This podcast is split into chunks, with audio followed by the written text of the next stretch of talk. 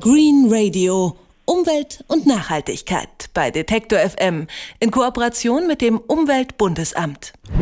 Wenn wir den Klimawandel bremsen wollen, dann müssen wir dafür sorgen, dass weniger CO2 in die Atmosphäre gelangt. Zwar tut sich die Menschheit mit dem CO2-Sparen bekanntlich ziemlich schwer, aber laut einer neuen Studie hilft uns Mutter Natur dabei möglicherweise mehr, als wir bislang geglaubt haben. Denn auch die Ozeane entziehen der Atmosphäre CO2 und speichern es. Und offenbar speichert das Meer heute viel mehr CO2 als noch vor einigen Jahrzehnten. Ist also alles gar nicht so schlimm? Gleicht die Natur unsere menschlichen Klimasünden aus? Das soll uns Martin Heimann erklären. Er ist Direktor am Max-Planck-Institut für Biogeochemie in Jena. Einen schönen guten Tag, Herr Heimann. Ja, guten Tag, Herr Kirchhoff. Ja, erklären Sie uns doch erstmal, äh, wieso nimmt der Ozean überhaupt CO2 auf? Ja, das ist eine relativ einfache Sache.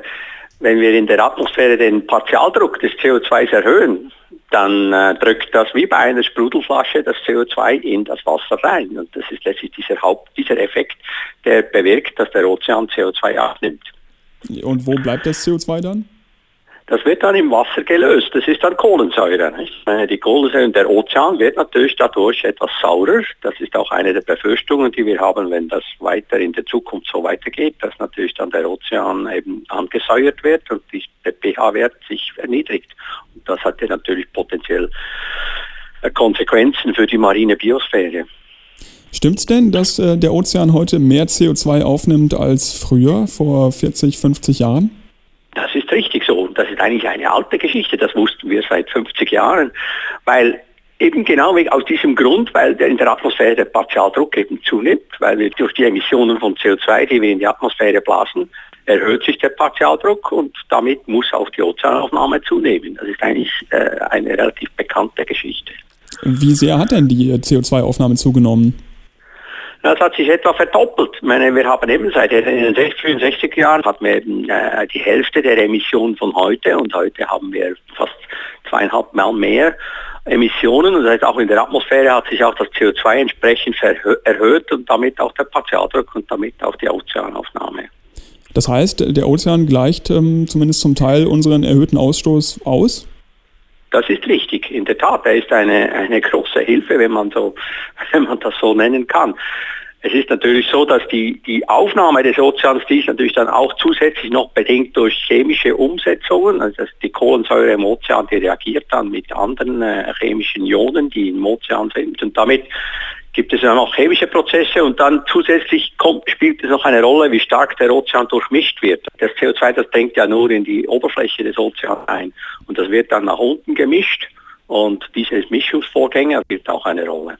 Also ist das mit dem Klimawandel dann doch nicht mehr so schlimm, weil der Ozean uns ähm, die Einsparung quasi abnimmt? Oder? Nein, nein, nein, das, das darf man nicht so schließen. Im Gegenteil, im Gegenteil also die ganzen Szenarien des Klimawandels und wenn das wir beobachten und das, was wir erwarten, was in der Zukunft kommt, da wird natürlich die Aufnahme des Ozeans mitgerechnet. Das heißt, es ist mit berücksichtigt und die Zunahme des CO2 ist ja unbestritten und die wird sich auch weiter fortsetzen, wenn wir weiter emittieren, CO2 emittieren.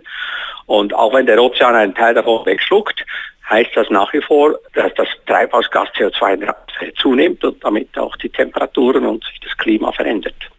Nun steigt die globale Temperatur ähm, insgesamt ja, ähm, beeinflusst das wiederum auch die CO2-Aufnahmekapazität ähm, der, der, Ozeane?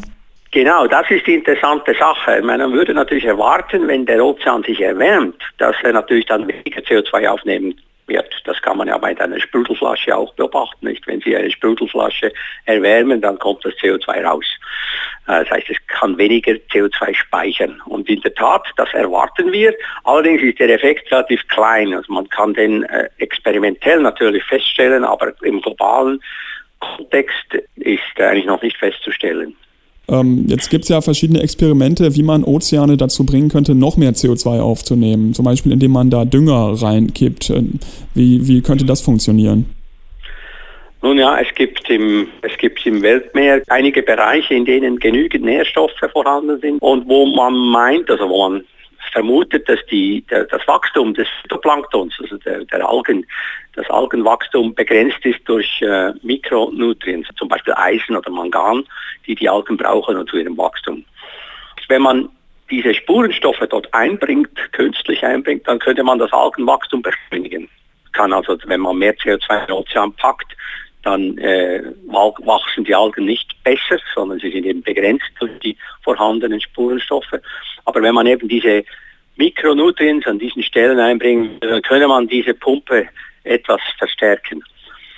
Allerdings müsste man dabei praktisch dieses Eisen permanent zuführen. Ne? Das ist eine große Aufwand. Und man hätte dann auch zusätzliche Effekte, die dann entstehen, die, wenn sie mehr äh, organischen Kohlenstoff in der Tiefe abbauen, also durch Mikroben, dann äh, brauchen sie natürlich dazu auch Sauerstoff. Das heißt, die Tiefe würde dann hätte dann würde Sauerstoff verlieren.